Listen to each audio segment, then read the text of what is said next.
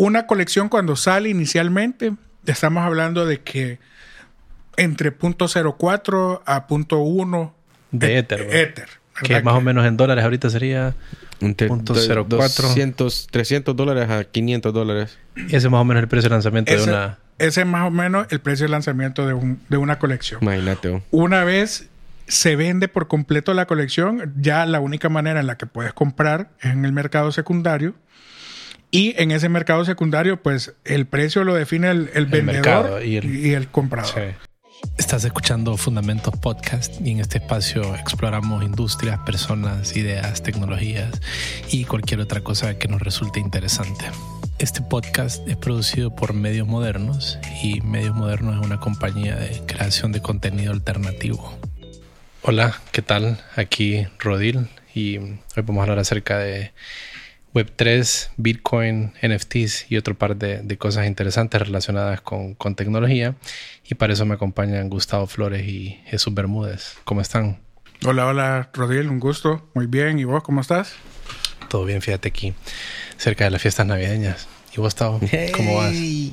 ¿Cómo están, amigos? Muy bien, muy bien. Emocionado. Vamos a estar, va a estar bueno este episodio. Ya días queríamos hacerlo. Sí, sí, yo creo que habíamos hablado varias veces con, con Jesús. Y bueno, hoy estamos aquí grabándolo, a ver qué, qué tal sale. Gracias por venir, Caquito. No, gracias por tenerme. Contento de hablar un poco de los temas que me están, bueno, me, han estado, he estado bastante involucrado los últimos años y, y la pasión creciendo, creo. ¿Cómo cuántos años dirías que llevamos? Eh, yo entré a este mundo oficialmente, digamos, en el 2015, o sea que estamos hablando de seis años ya. Y, y, en la tecnología en general, o si nos pudieras contar un poco de qué estudiaste, cómo te has involucrado con tecnología, qué cosas te gustan, etcétera. Sí, sí, sí. Pues mira, yo estudié negocios y emprendimiento. Eh, yo me gradué en Louisiana Tech University, en, en Louisiana, Estados Unidos. pero eso no era lo que iba a estudiar inicialmente. En realidad yo comencé estudiando computer science, que es como ingeniería en sistemas. y a mitad de la carrera como que... Pues hice el, el, cambio, me cambié a, negocios, eh, pero siempre me ha gustado la tecnología. Trabajé eh, por varios años después de eso, hasta que justamente en el 2011 comencé mi agencia de marketing y desarrollo web. Eh, se llama Mintec, ya tiene 10 años en este año de, de, estar. Y, y, bueno, en ese trayecto he estado lo que es, ah, bueno, haciendo campañas, eh, campañas de marketing digital, así, diseñando y desarrollando sitios web eh, y pues eh, también involucrado bastante en lo que es el ecosistema de emprendimiento en Honduras. he dirigido incubadoras de, startups, programas de emprendimiento a nivel nacional y siempre colaborando también con la comunidad, organizando eventos y diferentes actividades que, que ayudan a promover el emprendimiento.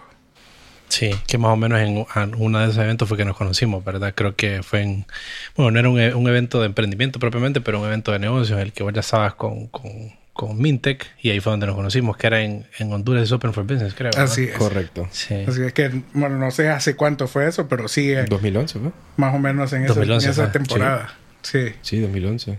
Y en los eventos de, de emprendimiento que has participado, en Honduras Digital Challenge, también en incubadora, ¿cómo que se llama la incubadora? Startup SPS. Startup SPS.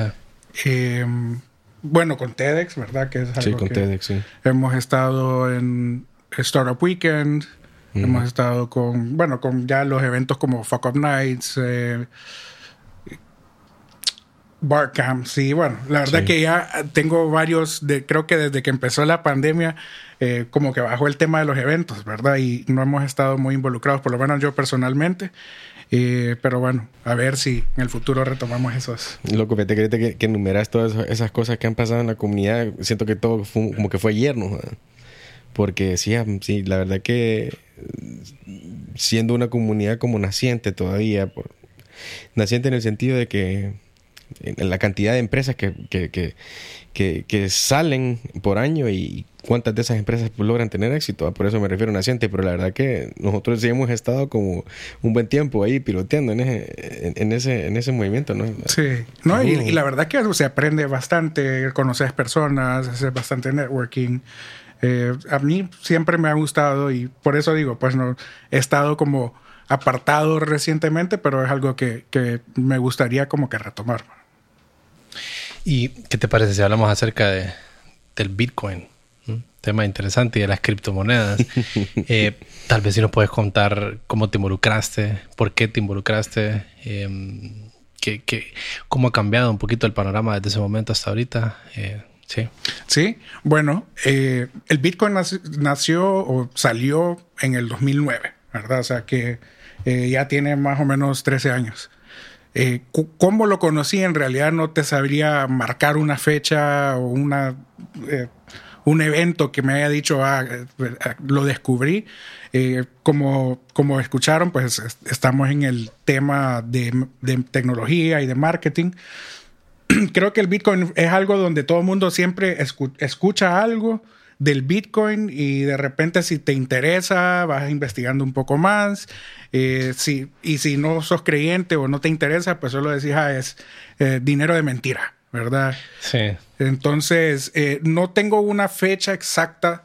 Lo que sí te puedo decir es que cuando descubrí el, Bitcoin, me interesó sabiendo como que todo lo que venía detrás, o sea, cómo estaba construido, el tema de la descentralización, el tema de, de que va a haber un, eh, supply limitado, ¿verdad? Que no, no van a haber más de 21 millones de Bitcoin en circulación cuando se terminen de minar.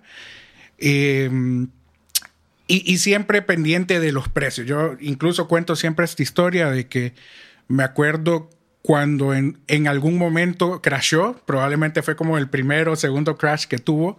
Eh, hay bastante volatilidad, ustedes saben, en, todo esto.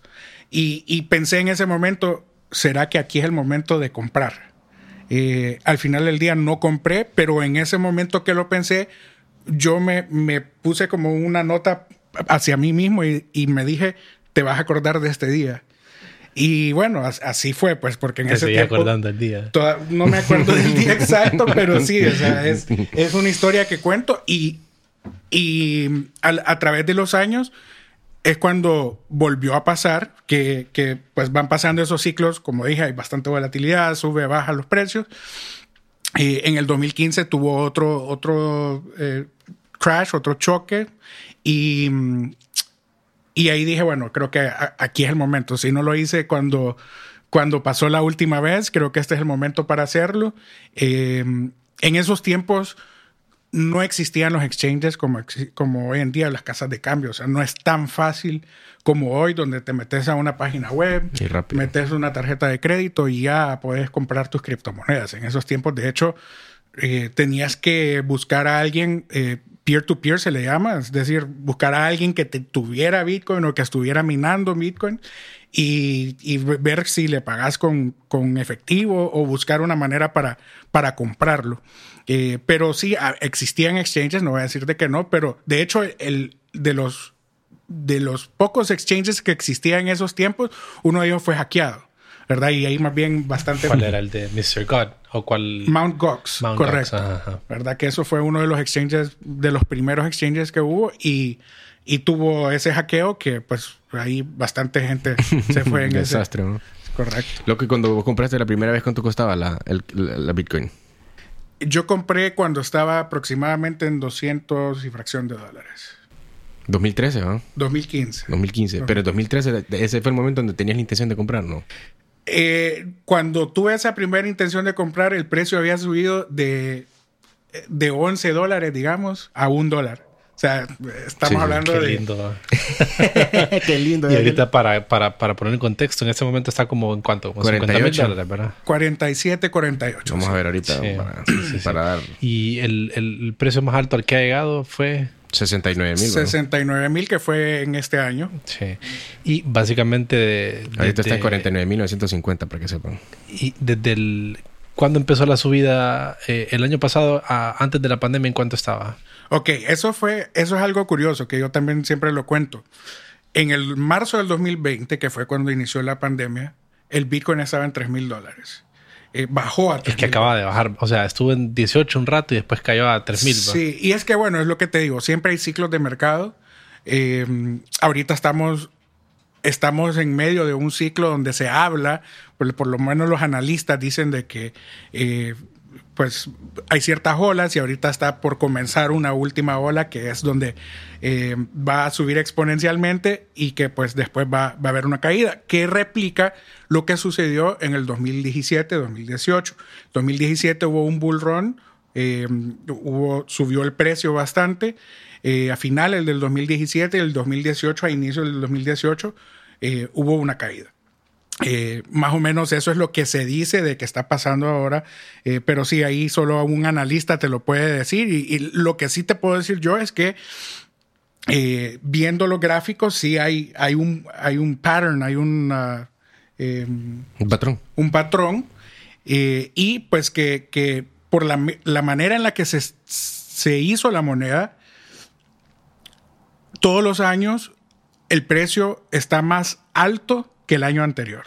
¿verdad? Creo que tal vez en un año fue que no, no pasó eso, pero eh, históricamente estás viendo de que el precio está subiendo.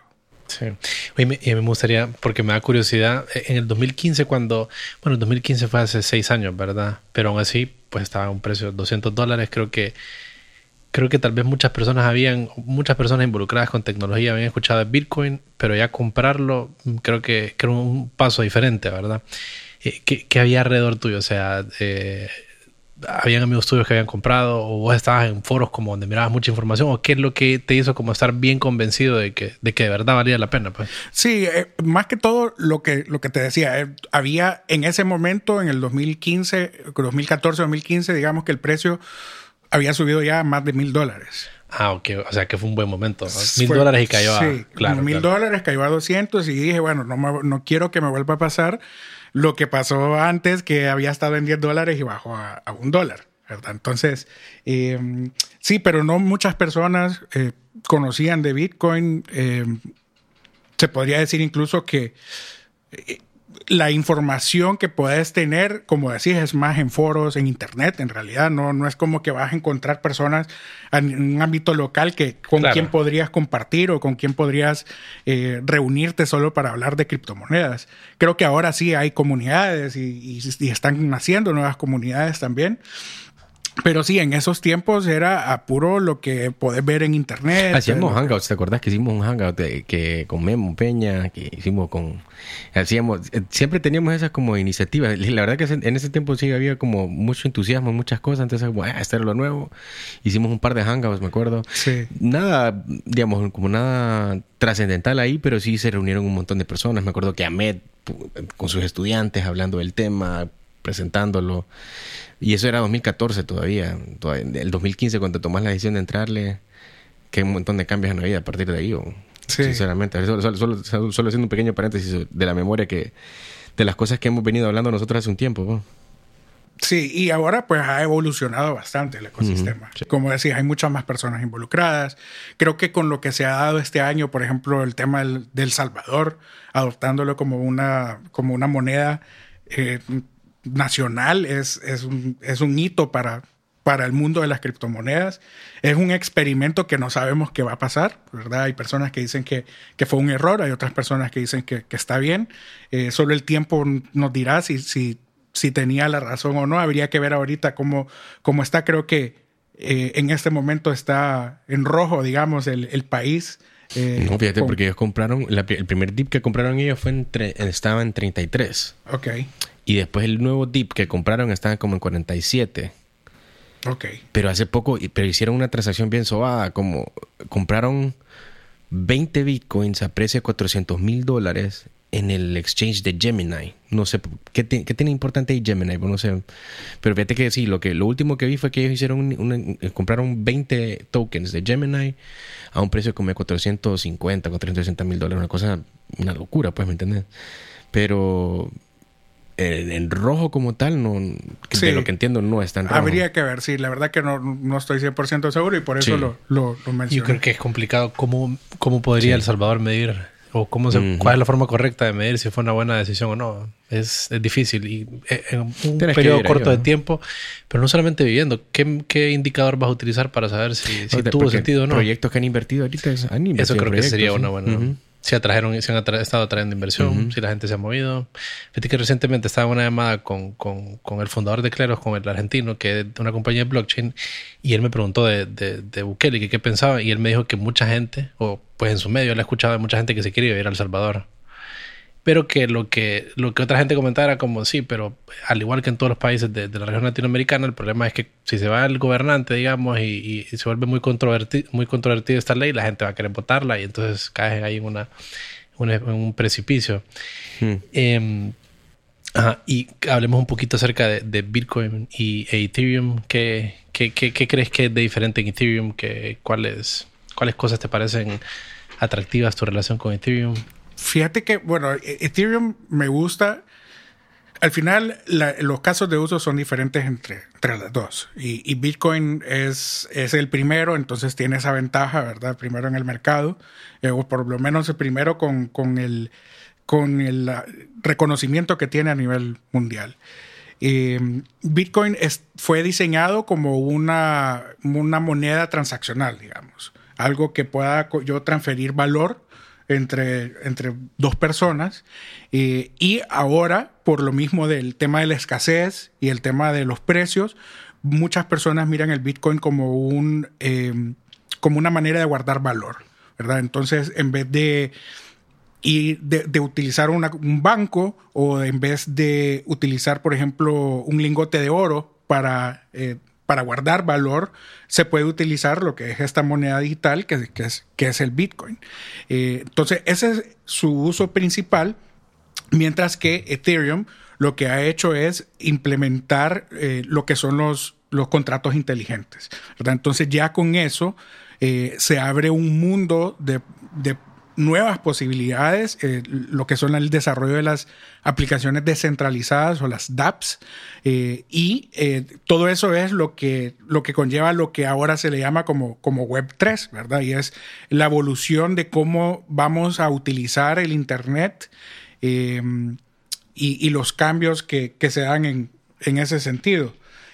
pero Ethereum, como te digo, es contratos inteligentes. yo puedo podés publicar un contrato con código eh, que define ciertos parámetros y eh, ahí es donde el código manda, ¿verdad? No hay manera de que un contrato inteligente o un tercero o alguien pueda hacer un, cambio a, ese contrato, entonces eh, la ley del código se le llama. Sí, sí, que no, no, no, no tiene mercy, ¿me entiendes? Es puro código, vas a hacer lo que tenga que hacer. Y mm, un poquito acerca de, de cómo, cómo qué ha cambiado, diría vos, desde el momento que entraste. Creo que los exchanges son una de las cosas, ¿verdad?, que, que más ha, que más ha, cambiado. Eh, ¿Qué otras cosas has visto vos de diferentes en el, en el ecosistema? Bueno, ahí todos los días eh, hay nuevos proyectos saliendo en este mundo blockchain. Em, cuando yo empecé, como te digo, yo de hecho ni hacía mucho trading, yo compré y lo guardé y pues hold, como se dice, hasta, hasta en realidad este año que me, que me salió esa chispa por, por explorar un poco más el ecosistema blockchain. Eh, pero ahora sí, sí, hay un ecosistema. Y por ejemplo, Ethereum tiene su ecosistema, tiene sus exchanges descentralizados, eh, tiene sus aplicaciones descentralizadas y ahí es donde hay bastante innovación eh, muchas cosas nuevas saliendo y en realidad es un, mercado donde eh, pues nadie en realidad está, ha estado eh, involucrado, entonces se están dando muchas innovaciones. Em,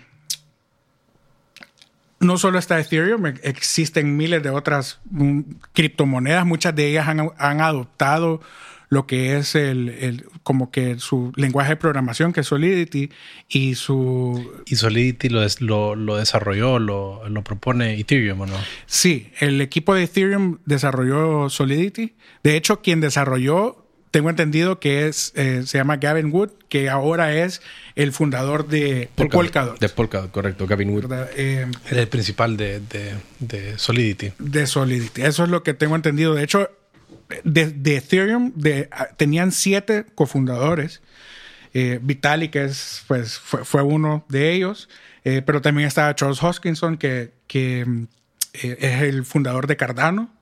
Y, está Dr. Gavin Wood, que es el, fundador de, de Polkadot, ¿verdad? Entonces, no sé qué diferencias tuvieron al inicio, creo que la dirección que le querían dar al, a Ethereum como tal, eh, tuvieron algunas diferencias y bueno, se, han, ido separando y pues Vitalik quedó con, con Ethereum y, cada quien se fue a, crear sus propios proyectos. Y en ese sentido, eh, fíjate que una de las cosas que yo, que yo siempre cuando hablo con gente que tal vez no es muy techie, que las personas piensan que, primero que es un scam, ¿verdad? Que es un engaño, cualquier criptomoneda, y que hay alguien que lo emite, digamos, o alguien que lo, que, que, lo tiene y vos se lo compras a esa persona.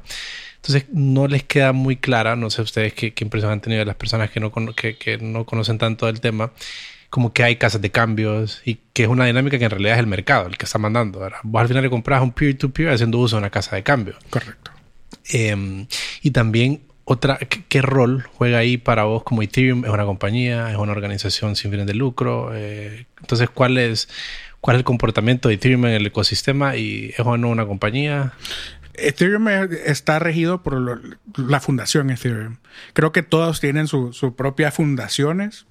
Bitcoin no es una fundación, ¿verdad? Bitcoin tiene el Bitcoin Foundation, eh, que creo que sobrelleva ciertas actividades relacionadas a Bitcoin.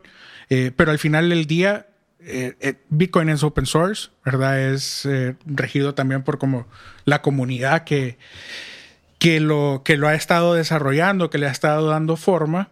hay que tomar en cuenta que Bitcoin fue el creador de Bitcoin se le dice Satoshi Nakamoto, no se sabe quién es.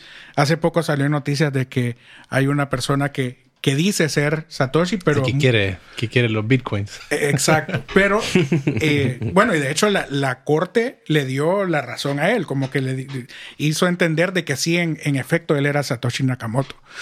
Pero eh, hay una manera muy fácil de comprobarlo y se le ha pedido que lo haga y no lo ha logrado hacer. Y es que Satoshi Nakamoto tiene una billetera donde minó miles de bitcoin inicialmente y, esa billetera está dormida y ha estado dormida por mucho tiempo. Eh, los foros en los que frecuentaba también tiene años de no, no publicar nada desde esa cuenta. Eh, entonces no ha, no ha logrado como ganarse esa confianza de, la, de las personas en saber de que él fue el creador. ¿Pero y qué quiere él? ¿Que le den, que le den acceso a algunas criptomonedas o qué? No. ¿O para qué quiere decir que es el creador y que le digan que sí es el creador? La verdad que no sé, no, no, he, no he investigado lo suficiente como para, para saber. Lo que sí sé es que hay como ese conflicto, ¿verdad? Entre las personas, entre los que lo defienden y los que, los que dicen que es un, es un payaso. Y que, que es que me parece que algo difícil de, para las personas de entender es cómo es, una, una, empresa y por qué esto eh, eh, se crea y tiene valor, a partir de dónde tiene valor Em, y, cómo es que personas lo crearon de forma gratuita y no tienen un beneficio a cambio. Eh, ¿Cómo vos hiciste para entender esos conceptos y creer que había valor en, en, Bitcoin y todas estas criptomonedas? Yo creo que el valor lo define el mercado, ¿verdad? Al final del día, como decías, eh, es eh, supply and demand, ¿verdad? Es demanda y oferta. oferta, y, oferta y demanda. Sí. si más personas están queriendo comprar, eh, el precio va a subir, ¿verdad? Y si no, muchas personas tienen esa oferta. Todas las criptomonedas son eh, basadas en confianza. Pues al final del día es la confianza que vos podés depositarle a un, a un equipo o a un proyecto o a un blockchain, eh, a cómo fue, cómo fue diseñado el, mismo blockchain y cómo utilizan, cómo se utilizan los recursos. Lo bonito de todo esto es que es completamente transparente. Pues eh, el blockchain es un, literalmente una base de datos eh, en Internet donde uno puede ver todas las transacciones, todos los movimientos que una billetera hace. Eh, de hecho, se habla también, por ejemplo, el tema de que se usa solo para cosas ilícitas. Y en realidad, es mucho más transparente porque vos podés traquear, podés hacer un seguimiento de todos los movimientos que una billetera o una persona está haciendo, si sabes a quién le pertenece esa billetera. Em, pero ya, para contestar, sí, es, es como te digo, es, es basado en confianza. Si hay alguna... Em, si la gente lo quiere, lo respalda, exacto. aumenta su, su valor. Ah, sí, y, y se, ha, se ha dado también de que si un equipo, por ejemplo, hace algo que no está bien hecho o, o, algo que no es bien visto por los mismos inversionistas o por las mismas comunidades, los, las personas lo que hacen es vender, vender su, eh, sus acciones, digamos, sus tokens o lo que, cualquier inversión que hayan tenido sobre ese proyecto. El precio se desploma y pues eh, ahí está, pues se, se, perdió la confianza y entonces ya pierde el valor también que tiene el mismo proyecto. Claro. ¿Y qué, cómo definirías vos Web3?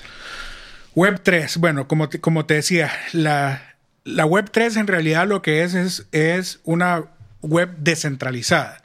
Eh, ¿Y a qué me refiero con esto? Bueno, si, si hablamos de la Web 1, estamos hablando de que, eh, digamos, el Internet antes de los, en los 90, eh, cuando visitabas un sitio web era estrictamente informativo, no había mucho eh, mucha interacción entre personas, sino que uno podía crear su página, la publicabas en internet y alguien podía visitarla. Eso es lo que se considera Web 1 y obviamente lo que es como eh, correos electrónicos y ese tipo de cosas. Eh, de ahí en los 2000 eh, sale lo que es el Web 2. Web 2 es cuando ya empiezan a salir estos sitios web con bases de datos, con eh, la creación de contenido, las redes sociales, donde personas pueden hacer como ingresar, crear su cuenta, ingresar y publicar contenido. y todo, pues obviamente como manejado por una base de datos centralizada. todas estas empresas que conocemos hoy de tecnología, Google, Facebook, Instagram, todo eso es considerado Web 2 y son empresas que tienen una autoridad central, es decir, tienen un, un dueño eh, y el dueño toma las decisiones y eh, pues todo el mundo tiene que cumplir con, con, las decisiones o tiene que... No, la información también tiene que ver. Eh, al final lo que vos consumís es propiedad de ellos, no propiedad tuya. Exacto, que eso es a lo que iba mm, también mm. el tema de la privacidad de datos, ¿verdad? Porque todas estas empresas que mencionábamos también, cómo generan sus ingresos generan sus ingresos a través de la venta de la publicidad. Entonces, para ellos es muy importante que uno como usuario, número uno, mantenga su uso de, de las mismas plataformas que ellos tienen creados. Entre más tiempo pasas en su plataforma, pues más ingresos generan ellos o más logran facturar como empresa. Eh, y lo segundo es que tienen sus algoritmos para saber cuáles son tus tus comportamientos, tus patrones, y en base a eso saber cuál es la publicidad ideal para eh, mostrarte, ¿verdad? Entonces, eh, ya saliendo de Web 2, nos vamos a lo que es Web 3. El Web 3 es la web descentralizada, donde eh, no hay una autoridad central, cualquiera la puede utilizar y la manera en la que la puedes utilizar no es necesariamente creando una cuenta, sino que tu cuenta termina siendo tu billetera. Eh, una billetera donde vos tenés el control completo de ella eh, no te pueden banear, no te pueden decir, ah, esta persona por estar publicando eh, cosas de, discriminatorias o qué sé yo, ese tipo de cosas no lo pueden hacer porque no tienen el poder para hacerlo, porque no tienen, no tienen esa autoridad. Eh, cualquier persona puede utilizar el blockchain y... Y bueno, y es el dueño de sus datos, es el dueño de la manera en que puede acceder a un sitio. Eh, yo creo que hacia eso va Web3, ahorita hablando temas de, de metaversos, de, de juegos y, y, otras cosas. Eh, muchas de esas cosas así van a, así ya están funcionando, de hecho. No haces login con un usuario, sino que con tu, billetera. ¿Y hay una diferencia entre el metaverso para vos y, Web3 o dirías que, que son lo mismo? ¿Qué, ¿Qué impresión tenés? Creo que es, están relacionados. O sea, el metaverso es parte de Web 3. es parte de eh, el ecosistema, pero no diría que es que son que se pueden utilizar como mismos términos. Fíjate que a mí me interesa como conocer un poco más como de la de la parte siempre de propiedad, siempre utilizando tu billetera como, como token. De, de acceso o, o no acceso a lo que quieras. Eh, el DeFi, ¿cómo se relaciona con Web3? Eh, Igual, porque al final el DeFi DeFi para que, para- ¿verdad? Decentralized Finance, finanzas descentralizadas. Básicamente eh, el, el concepto detrás de ello es la como acceder a productos financieros a través de tu token, ¿verdad? correcto. Correcto. Entonces, Ilustrarnos eh, un poco más por ahí. También, también- también- la verdad que Web3 tiene varios, varios temas. Metaverso es uno, uno de ellos, siendo más como entrando a un mundo digital, ¿va? Que es, imagino que también ahí el- el- las cripto agarran un valor. Es como ir a la pulpería, "Ey, dame un crunch, sí, dale, punto cero uno Ethereum. Me imagino que algo así debe ser, pero eh, es, es- Sí. es- es un concepto, ¿va? Pero digamos, el concepto de, la- de, la- de las finanzas des- descentralizadas que también ha ido creciendo. Eh, Es interesante, la verdad que puedes agarrar cualquier tema de esos y web, puedes- Sí, y es ¿eh? que es un mundo bastante amplio también. Mm. Eh, como, como les decía, yo, de hecho, el, el tema de DeFi salió en el 2020. Creo que por ahí Ah, salieron nuevo. los primeros proyectos de DeFi. Eh, y cuando hablamos de DeFi, no, no son cosas, digamos que completamente nuevas, porque el tema, por ejemplo, de, del staking, es- yo lo considero como parte del DeFi. Eh, tema ¿Qué de- es staking? El staking es, bueno, es que hay, hay blockchains de dos tipos. Están los proof of work y están los proof of stake. Los proof of work son como las conocemos Bitcoin, Ethereum, donde ocupas algún tipo de poder computacional para poder eh, descifrar eh, La criptografía, la- el, el exacto. ejercicio criptográfico. Exacto, exacto. ¿Verdad? Y, y eso se usa. La, la crítica que tiene eso es que consume bastante eh, eh, energía eléctrica, ¿verdad? Entonces no es amigable con el medio ambiente. Eh, y ¿Habrá sí- algo amigable con el medio ambiente? perdón. Buena pregunta, loco. Sí, ¿Habrá algo amigable con el medio ambiente? Es cierto, loco. Sí, bueno, el proof of stake sí.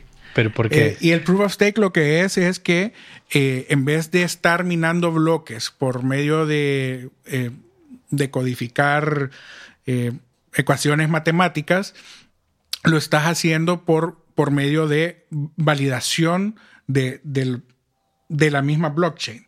Entonces, lo que se hace es que utilizas las mismas monedas de ese blockchain, las pones como validador dentro de, esa, de- dentro de ese blockchain y por hacer eso te van dando como una recompensa por estar eh, como manteniendo activa esa, esa, ese blockchain.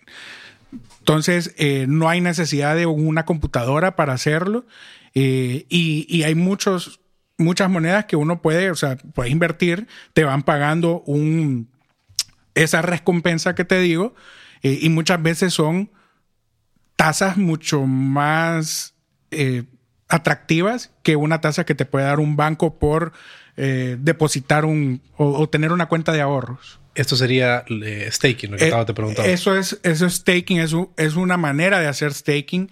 Eh, Claro, es como dar, dar liquidez eh, para que se trabaje. El, Eh, Exacto. Eso, de hecho, eso de dar liquidez también es, eh, se le llama farming, que es un poco diferente porque el staking solo utilizas un asset, un, un activo. En farming utilizas dos activos. O sea, por lo general, digamos que querés cambiar Bitcoin con, eh, con Ethereum, que es lo que, los que hemos estado como hablando. para que más o menos si alguien escucha y no tiene, no tiene una noción, como cuántas criptomonedas dirías vos que hay. Hay miles y hay miles saliendo a. Bueno, no, no diría que miles saliendo a diario, pero sí hay miles O sea, son- es un universo de Eh, criptomonedas. Exacto. Y es que hay que también en tomar en cuenta que también están, están las monedas de como que del primer layer o la- la- las criptomonedas, mejor dicho, que ese es un, un Ethereum, es un Polkadot, es un Cardano, y luego cada de esas monedas tienen lo que son los tokens. La diferencia entre una criptomoneda y un token es que un token eh, pertenece al blockchain de una criptomoneda. Ya. Entonces, eh, por dar Correcto, el mismo sí, esa es la- ejemplo, está Tether. Tether es una, un stablecoin Em, es como hermana de USDC o es, o es lo mismo. Es, se podría decir que es competidor. Es competidor, competidor de USDC. Eh, USDC es de los Winklevoss, más del eterno rival de sí, Está, creo que están varias empresas y personas de Estados Unidos, ah, pero sí es, es, de Estados Unidos. Eh, son stablecoins. Lo que hacen estas stablecoins es eh, respaldar uno a uno con el, dólar americano en este caso. ¿Qué es lo que pasa? Que las criptos son muy volátiles, ya lo hemos dicho. Eh, entonces, cuando una persona quiere no quiere perder el valor. No quiere esa volatilidad en su eh, transacción, digamos. exacto, puede, puede cambiarla a un stablecoin, ¿verdad? Y USDT es un stablecoin eh, perdón, es un token dentro de la red de Ethereum. ¿Y por qué alguien quisiera hacer eso? ¿Por qué no mejor lo pasas, digamos, a dólar de un solo? Pues? ¿Por qué lo quisieras mantener en, el ecosistema cripto? Bueno, esa, hay muchas razones por las que lo puedes hacer o por las que la quisieras hacer. Por ejemplo, hay personas, el tema de la volatilidad. Yo puedo tener un Bitcoin y, si yo creo que el Bitcoin va va a caer su precio, lo puedo pasar a, a Tether, esperar a que caiga el precio y, cuando cae el precio lo puedo volver a comprar. Entonces puedes jugar ya con eso y, estar acumulando, digamos, si es, si es uno de los propósitos que tenés. Y entonces ahí no lo pasaste a dólar para no eh, volver a pagar la entrada al ecosistema, digamos, ese sería el motivo, sino que te quedas siempre en el ecosistema cripto. Exacto. Sí. Y eh, una de, los, de las cosas que yo creo que más la gente ha, escuchado recientemente en últimos dos años, último año, es lo de los NFTs. Em, ¿Qué son los NFTs? ¿Cómo, cómo vos, lo, cómo le, se lo definís a alguien? ¿Cómo ustedes le pueden decir a alguien, mira, un NFT es esto? Es parte de la Web3, ¿va? Es parte de la Web3. También. Y... Eh, ya hemos hablado de tres conceptos. Bueno, no hemos profundizado en metaverso. DeFi, metaverso un poquito, Web3 y NFTs. NFTs. Que sí, los NFTs en realidad son tokens, ¿verdad? Son tokens dentro de un blockchain. Tokens como, al igual que, que, USDT, Bitcoin, como te estaba diciendo. Bitcoin no, porque Bitcoin es una, una criptomoneda. Ok. Ahí, ahí toma en cuenta lo que te decía, que están las criptomonedas y están los tokens, que los tokens son monedas dentro de un blockchain. Yo creo que esto es lo que a mucha gente le, lo, enreda y lo hace, ajá, lo confunde y lo hace que no entre al, que decía mejor, no, esto es muy demasiado. Pues, aquí miro por todos lados peligro. Pero continuando, discúlpame que te haya interrumpido, pero ¿qué, qué es NFTs para abajo? ¿Cómo se lo definís a alguien? Entonces, sí, el, el NFT es un token, eh, su, su significado es non-fungible token, no fungible. no fungible. ¿Qué significa eso? Que no, no puede ser reemplazado. A diferencia del el Bitcoin, ¿verdad? Que yo si tengo un Bitcoin, lo transfiero, em, ese, ese Bitcoin puede ser reemplazado porque... Porque todos los bitcoins son iguales, ¿verdad? Exacto. Ajá, no hay una diferencia entre cada uno de los bitcoins. Exactamente. En este caso, pues sí, solo hay, solo existe cierta cantidad, eso lo, lo, define un contrato inteligente. Em, y la verdad que se, se, considera como un activo digital. Eh, lo puedes, vos puedes hacer un NFT de cualquier tipo de archivo, puede ser un, una fotografía, puede ser una imagen, puede ser un video, puede ser un, eh, algún elemento en 3D. ¿Un sonido? Eh, puede ser audio, puede ser audio, música. Em, en realidad, cualquier tipo de archivo puede, puede ser convertido en un NFT. Los, las tres principales como beneficios de tener un NFT, el primero es el que puedes comprobar su autenticidad. ¿verdad? Si yo lanzo una colección de NFTs, eh, yo lo publico con un contrato inteligente y si alguien lo compra, se puede verificar de que esa, ese NFT lo compré y, y fue comprado a la persona que sacó ese contrato inteligente. Eh, en el contrato inteligente se, pueden establecer las condiciones eternas, perpetuas del, del NFT, como digamos, yo lancé un NFT, un archivo, y ese archivo dentro de mi contrato yo digo de que para cada transacción que pueda existir, yo voy a siempre perpetuamente cobrar X porcentaje. Eso. Exacto. Y ya vamos, ya, les voy a llegar a contar un poco más de eso, porque sí, el, la autenticidad es una de las cosas. el, la verificación de que sos el dueño de un NFT, eso, eso es otra parte. Em, y lo, por última parte, sí, que puedes definir en un contrato inteligente, por ejemplo, eh, una regalía, ¿verdad? Que eso, eh, si nos, nos, vamos al mundo tradicional, vemos un, un artista que, que, vende cuadros, ¿verdad? Ese artista vende el cuadro, le pone un precio, eh, lo vende, pero una vez que lo vende, esa, esa persona ya no puede generar un ingreso por ese cuadro que vendió.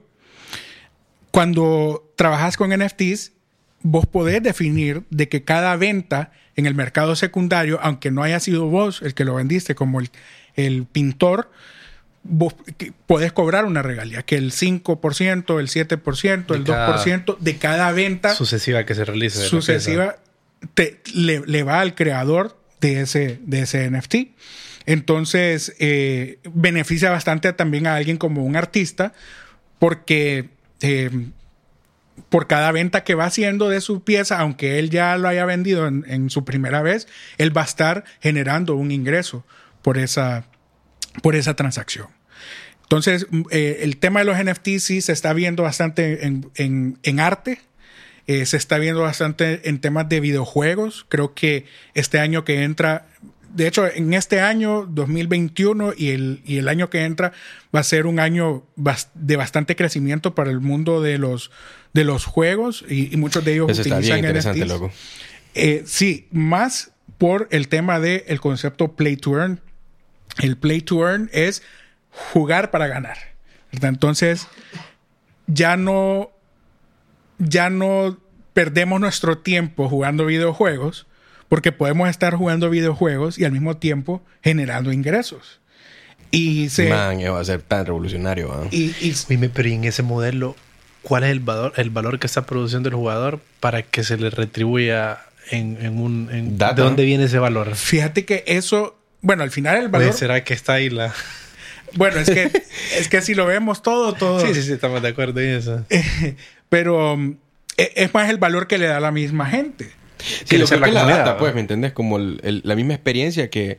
Porque es que al final, no sé, a ver, esto bear, bear, in mind aquí un poquito mi loquera, lo que voy a pensar, lo que voy a compartir, pero creo que eso abre mucha oportunidad para que eh, los mismos juegos sean más inteligentes, el mismo blockchain sea más inteligente, porque es data que estás recibiendo una experiencia, vaya que, no sé, para relacionar el ejemplo, diría, ok, si vos pones tu perfil, toda tu información en una red social, vos deberías de earn toda la información que vos colocaste ahí dentro de la red social. Ese es como el concepto de play to earn desde, mi, desde la óptica que lo, como lo estoy planteando, ¿verdad? Sí. Pero, no sé, me parece que mm, va a haber muchas maneras de como de como consolidarlo, pues, porque es como es tan nuevo eso, ¿no? Sí, y hay, ya hay, hay juegos que han, que han salido que generan bastante ingreso y de hecho... ¿Te recuerdas de alguno ahí por si alguien quiere conocerlo? El más, el más conocido se llama Axie Infinity.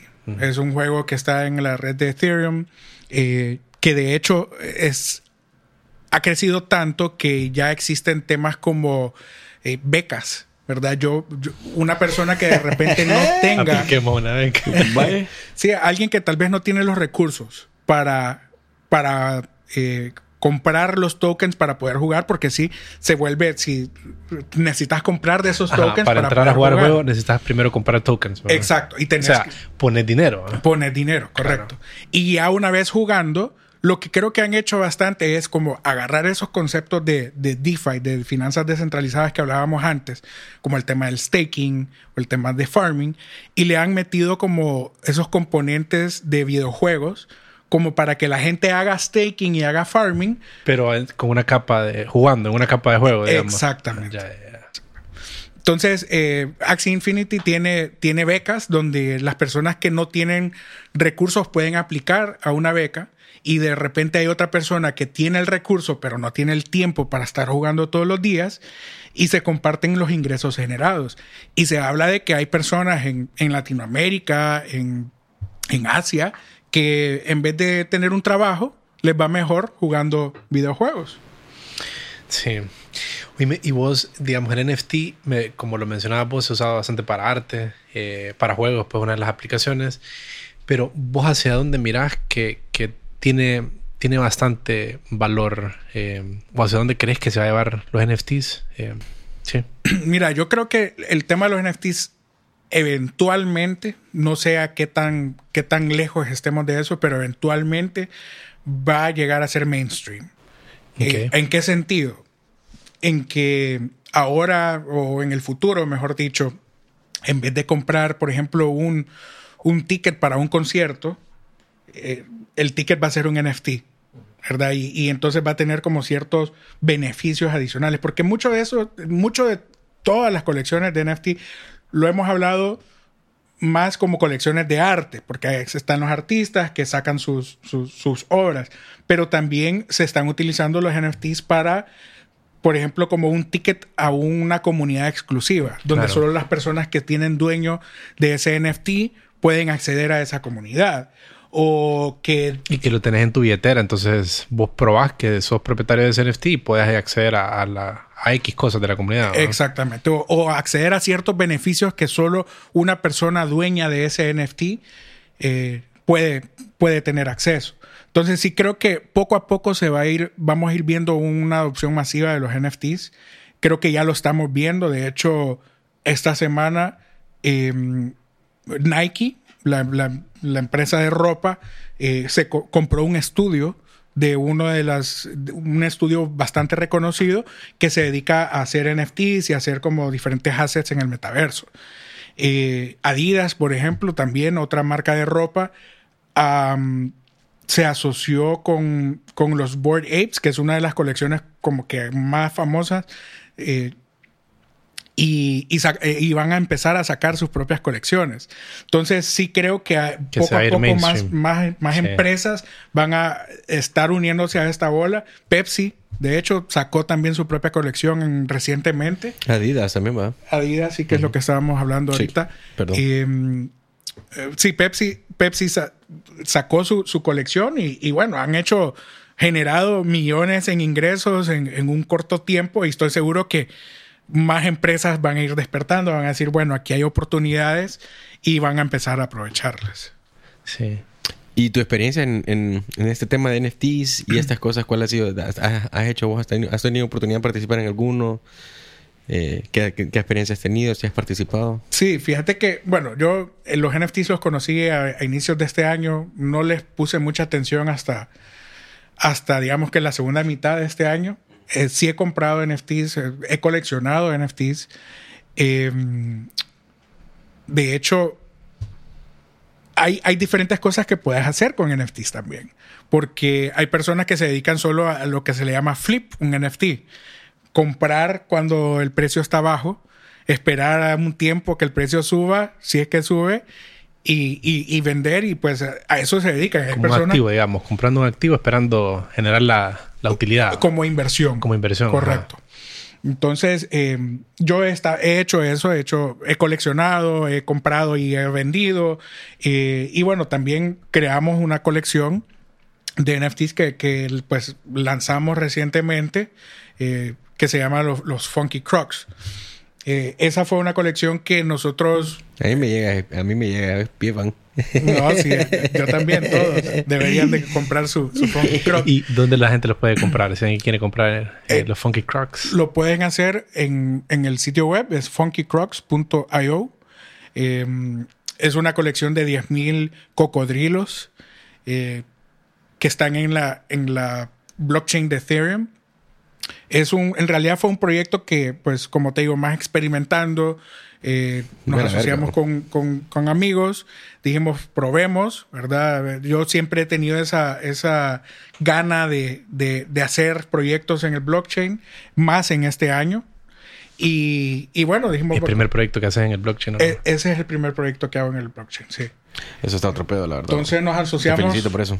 Gracias. Nos asociamos, hicimos la colección de los cocodrilos, tiene más de 165 atributos, traits, ¿verdad? Desde el, color de la piel, el fondo, los ojos, em, el, accesorio que puede llevar o en la cabeza. Entonces, eh, ah, y así es como funcionan todas estas colecciones. En realidad son colecciones que podrías comparar como con como una colección de, de Pokémon o una colección de paninis.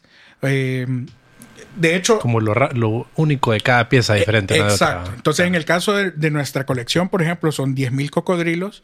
De esos 10.000, digamos que 5.000 son comunes, 3.000 son raros y 2.000 son súper raros. Y entonces los que son más raros, pues... valen más, eh, o deberían de valer más. deberían de valer más, correcto. Entonces, eh, sí, y así es como funcionan todas estas colecciones. Pero ninguno es igual a otro. Ninguno es igual a otro. Son 10.000 en total. Eh, es un proceso donde se generan algorítmicamente o por medio de la programación, ¿verdad? se dibujan todos los atributos y pues dejamos que la computadora vaya generando. No es que se dibujaron 10.000 eh, artes o se hicieron 10.000 dibujos. O sea, se hicieron los atributos y ahí la computadora los mezcla. Esa es como la. Eh, esa es como la. Sí, correcto. Esa es la manera en la que se hace. Unos más raros que otros, ¿verdad? Y, y, no, salen unas combinaciones muy, muy locas, otras eh, en realidad llaman bastante la atención. Y hay una ola de NFTs, entonces hay personas que, que, sí se dedican a, coleccionar. Las personas que coleccionaron, por ejemplo, ese que te mencionaba, los, Board Apes, eh, los Board Apes salieron en abril de este año, si no me equivoco. Es una colección de NFTs. Es una colección de NFTs. es, eh, salió y en realidad no habían ni siquiera, no vendieron, no se, no vendieron, no, no se vendieron todos. Eh, inmediatamente, sino que se, tomó su tiempo en, que se vendieran. Y de ahí no sé por qué razón, pero más personas eh, tenían interés sobre estos monos, son unos monos. Board apes. sí, board apes, monos aburridos. Todos tienen una cara como que están aburridos. Eh, sí, la verdad que hay muchas personas que, que, los NFTs tienen detractores. Y hay muchas personas que, que que critican, ¿verdad? Porque los right clickers le dicen, porque ¿por qué voy a pagar plata por una imagen que está en internet que yo puedo hacer clic derecho y guardarla en mi computadora? Pero, ¿Qué, respondes vos a eso? Eh, lo que te decía inicialmente, o sea, el, la verificación de autenticidad y la verificación de que, de que soy el dueño de ese, de ese NFT, que, que es la colección original lo que le decís a un, a un right clicker o a una persona que dice eso es, bueno, trata de venderlo. Claro. ¿Verdad? Y Ahí está. No, va, a poder venderlo. no va a poder Ahí nomás lo, lo desarmaba. Exacto. Y, hmm. y sí, todo también, volviendo a lo que hablábamos de las criptos, es basado en el valor que le da la misma comunidad. Lo, lo, que pasa es que hay una escasez, ¿verdad? Si sacas una colección de 10.000, de 5.000, sabes que solo van a haber 5.000 piezas en esa colección. Eh, y entre más personas quieren comprar, pues el precio en teoría va a subir, ¿verdad? Y si nadie quiere comprar, pues el precio se desploma. Entonces, eh, eh, todo está como que lleva esa misma mecánica. Y en ese, y en ese proceso de construcción, en ese proceso de, desarrollo de, posicionamiento, bueno, que todavía en este momento estás pasando, eh, ha valido la pena la experiencia, que, que, que, digamos que si puedes disectar como conclusiones tanto negativas como positivas, ¿qué, te llevas de bueno y qué te llevas de malo? Fíjate que yo lo dije desde un principio, yo sabía que, que esta, o sea, sacar una colección no es nada, no es, no es fácil. Eh, bueno, sacarla, crearla, no es que, no es que es súper difícil tampoco, ¿verdad? Pero el tema de mercadearla es lo que, lo hmm. que llega a ser como un, un reto. Que aumente su valor, que la gente lo quiere, lo compre. Exactamente. Em, pero no, aprendizajes, como te digo, yo desde un principio dije, lo, que más voy a ganar de esto es lo, que voy a aprender. Y, en realidad sí aprendí mucho. Pues fueron meses de, investigación, de entender cómo, cómo, cómo se mueven esas comunidades, em, qué es lo que hay que hacer. Entonces, yo lo veo más como una, como una experiencia de aprendizaje donde aprendí bastante eh, y pues haciendo algo que, me gusta. Entonces, eh, no, la colección, como te digo, ahí está, está disponible para que cualquiera pueda comprarla. Necesita un poco de, Ethereum para, para comprarlo. Eh, y, y, no, lo que, lo que tenemos un roadmap donde se espera regresarle bastante a la comunidad, porque mucho de esto tiene que ver con, con esa comunidad. Eh, regresarles temas como, incluso hacer bastante como concursos, rifas, regresar más de, la misma inversión que las personas están haciendo, regresárselas a ellos y eventualmente que, que, sea un ecosistema de, eh, de, estos cocodrilos, ¿verdad? Porque son, ese es el animal que escogimos para hacer nuestra primera colección. A mí me parece muy original el concepto, la verdad. Y la, conformación del equipo, ¿como cuánta gente te, apoyaste para hacer esto? Fíjate que eh, equipo core somos tres. Tres. ¿Verdad? Yo eh, se podría decir de que trabajé como, como project manager, como gerente de proyecto. Eh, y pues una persona que está que hizo lo que fue el contrato inteligente, la generación de los artes y el artista, ¿verdad? De ahí pues siempre utilizando también recursos, por ejemplo, de mi agencia, que pues eh, para hacer cosas como la página web y cosas de marketing y ese tipo de cosas. Pero, el equipo core somos tres. Ok, cool. Y como para, si alguien tal vez no, no, no ha indagado en los NFTs, ¿cuáles son los precios más o menos de algo, lo más caro, eh, lo averaje, los apes, los board apes, en cuánto andan? Eh, ahorita no, no sabría decirte, pero te puedo decir rápidamente. Eh, pero una colección cuando sale inicialmente, estamos hablando de que entre .04 a .1 de Ether. que más o menos en dólares ahorita sería .04. 200, 300 dólares a 500 dólares. Ese es más o menos el precio de lanzamiento de una... Ese es más o menos el precio de lanzamiento de, un, de una colección. Imagínate. Una vez se vende por completo la colección, ya la única manera en la que puedes comprar es en el mercado secundario. Y en ese mercado secundario, pues el precio lo define el, vendedor y, el, comprador. ¿verdad? Entonces, si, si nos vamos con el ejemplo de los, de los monos Board Apes, eh, permíteme, aquí estoy viendo. El precio de suelo se le llama. El precio de suelo es de 48 Ethers. O sea, el precio de suelo es lo más bajo que se está vendiendo ahorita. Ese es el precio más bajo que lo puedes encontrar. O sea, 48 Ether, 48 por, 3.600, más o menos. Por 3.900. ¿Cuánto sería? como 160 mil dólares. un JPG. un JPG de 187 Un right click que puedo darle ahí en, Google y ya estuvo. Ya estuvo. La cosa es que también... Eh, creo que los NFT se han vuelto un tema también de como estatus social, ¿verdad? Claro. Como quien tiene una obra de un cuadro, ¿me entendés? Que, que, te puedes comprar una copia y es lo mismo en esencia, pero es, la misma, es el, sentimiento de tenerlo. E, exactamente. El, el, el, sentimiento de tenerlo, de y ser que lo puedes vender, lo puedes autenticar, que es tuyo, etc. Que sos parte de una comunidad, porque por ejemplo estos Board Apes, como viste, pues ya están haciendo colaboraciones con Adidas, ellos... Eh, hacen fiestas eh, en, los Estados Unidos, ¿verdad? Cuando hay como un evento relacionado a cripto o NFTs, ellos alquilan una discoteca y solo las personas que tienen un board ape pueden entrar a la fiesta, por ejemplo, ¿verdad? O hacen ese tipo de actividades que, que una persona dice, ah, yo quiero ser parte de esto. Y por eso pues buscan, buscan comprar. Eh, ¿Cómo es el evento que hizo Gary Vaynerchuk eh, Gary V en, noviembre, ¿cómo es que se llama? Ese evento como que se, va a volver como el evento para NFTs, ondas, creo yo. Eh, en noviembre hubo un evento NFT NYC se llama. Ajá, ese, ese. Pero ese no es de Gary V. No. Eh, Gary V tiene su propio que se llama VCon. VCon es la cosa. Y él tiene su propia colección que se llama V-Friends. Y tengo entendido que para poder ir a VCon, solo puedes ir si tenés un NFT de, de, sus colecciones. Shit.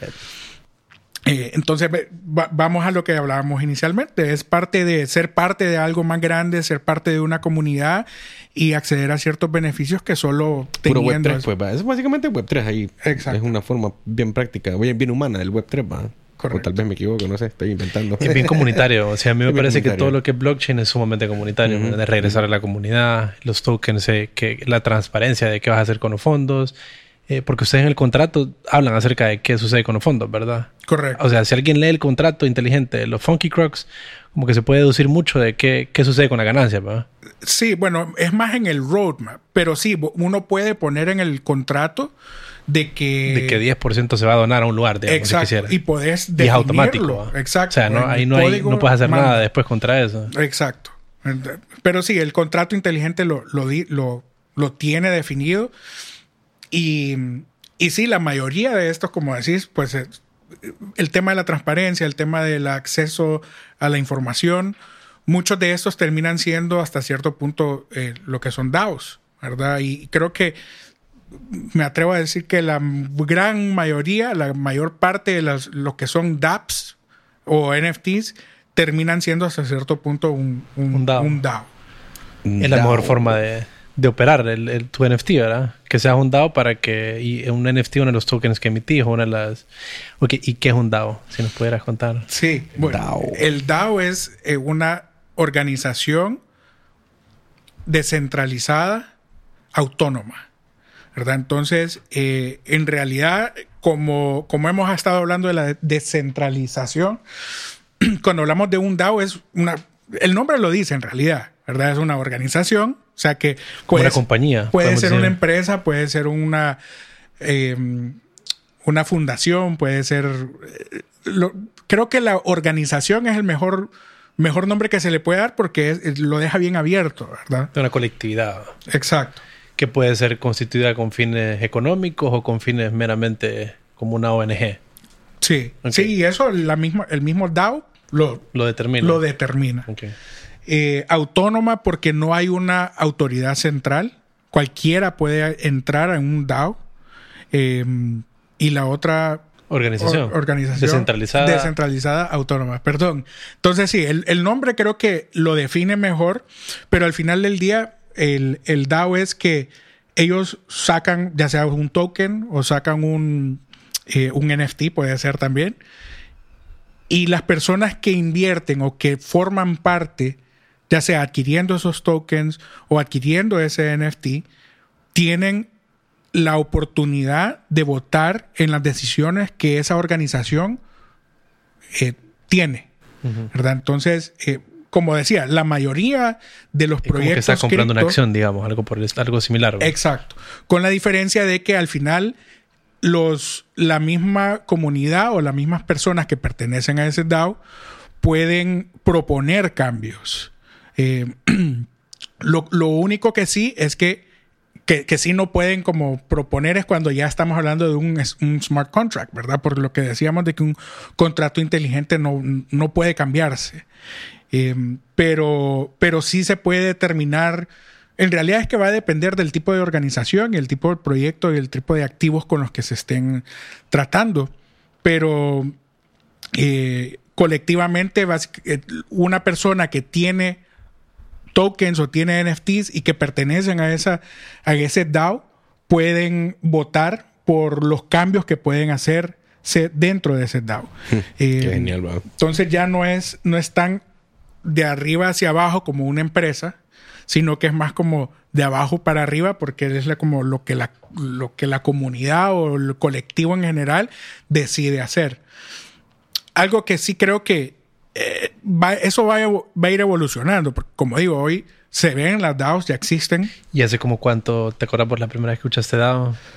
¿O cuándo fue la primera DAO? Eh, mira, no, no te sabría decir, creo que tiene un par de años ya de estar. Eh, como digo, es que, bueno, por ejemplo, por, darte un ejemplo, está MakerDAO. MakerDAO es un DAO, pero al mismo tiempo ellos eh, manejan lo que es el DAI, que es un, un stablecoin, así como Tether que hablábamos o USDC que hablábamos hace un rato. Entonces, eh, es, es, básicamente un stablecoin completamente descentralizada eh, manejado por un DAO. Manejado por un DAO. Entonces, hay muchas personas que, creen en la descentralización que prefieren utilizar DAI como stablecoin a utilizar un Tether o, bueno, más que todo Tether que ha tenido ciertos problemas y, retos legales, digamos, en, en Estados Unidos. Y aparte de MakerDAO, ¿qué otras DAOs eh, se, te, vienen a la mente? Bueno, recientemente en Wyoming creo que es que está, están autorizadas las DAOs, se reconocen en, el sistema legal, ¿verdad? Sí, en Wyoming creo que es de los primeros estados en Estados Unidos que, que aceptan o que permiten la, operación de un DAO. Em, Qué cool, pero como te digo, casi que todos los proyectos descentralizados terminan siendo un DAO porque, bueno, te, te puedo dar otro ejemplo. Eh, Decentraland. Decentraland es un proyecto de metaverso. eh, donde igual pues vas a poder acceder, tener tu avatar, comprar tierras, transar con tierras a- y asistir a eventos. Es, es- Es O como estilo un- es- como- es un como- metaverso. Sí. Como Second Life, más o menos. Más o Sí. menos como Second Life. Vos podés... Es como una agencia de bienes y raíces, ¿no? Algo así, en, en el metaverso, ¿será? No, es como un Sims. Con un... Ah, como un Como un Sims, o sea, puedes Mm. interactuar de todas las maneras. ¿va? O sea, como el mero metaverso, como que son una persona, Es un- un character en, el- Es un metaverso. en un espacio. sí. Y sí, dentro ah. del espacio, como, como vos decís, podés comprar tierras, eh, podés hacer edificios o comprar edificios, podés... Ya una vez que compras tu tierra, vos puedes decidir lo que vos querés hacer con ella. Si querés hacer un juego dentro de, dentro de ese espacio, pues lo haces. Eh, o si querés hacer un evento, o si querés hacer un museo, lo que vos querás hacer, porque al final es, es tu tierra y vos decidís que... ¿Qué querés hacer con ella? Exacto.